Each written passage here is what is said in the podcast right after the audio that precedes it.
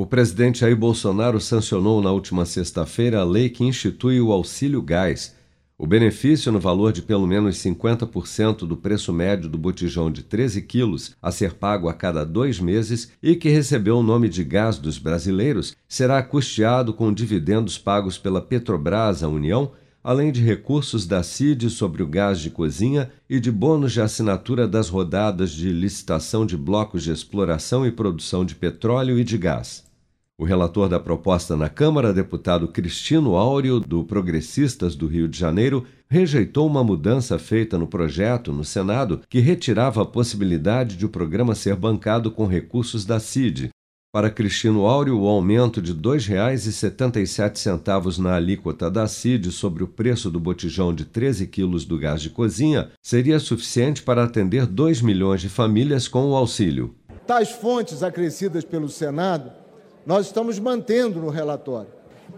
Até porque, diante do desafio de fazer esse apoio, nós estamos, através desse texto, dando ao governo a ampla flexibilidade de estabelecer qual é o universo dentro do CAD único possível de ser atendido com o montante financeiro e orçamentário disponível. Ao mesmo tempo, nós estamos procurando dar o máximo de amplitude às fontes. A única alteração que nós estaremos fazendo aqui, é, no texto que veio do Senado, é reinserirmos a fonte CID. O pagamento do auxílio gás será feito preferencialmente à mulher responsável pela família. Podem receber o benefício os inscritos no cadastro único, com renda familiar per capita menor ou igual a meio salário mínimo, ou famílias que tenham entre seus integrantes pessoas inscritas no BPC, Benefício de Prestação Continuada.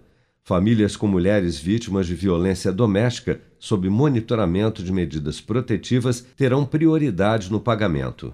O auxílio gás será pago a cada dois meses e seu valor será o correspondente à metade da média do preço nacional de referência do botijão de 13 quilos nos últimos seis meses. O benefício será pago ao longo de cinco anos e o governo federal usará a estrutura do Auxílio Brasil, que substituiu o Bolsa Família, para viabilizar o pagamento com produção de Bárbara Couto, de Brasília, Flávio Carpes.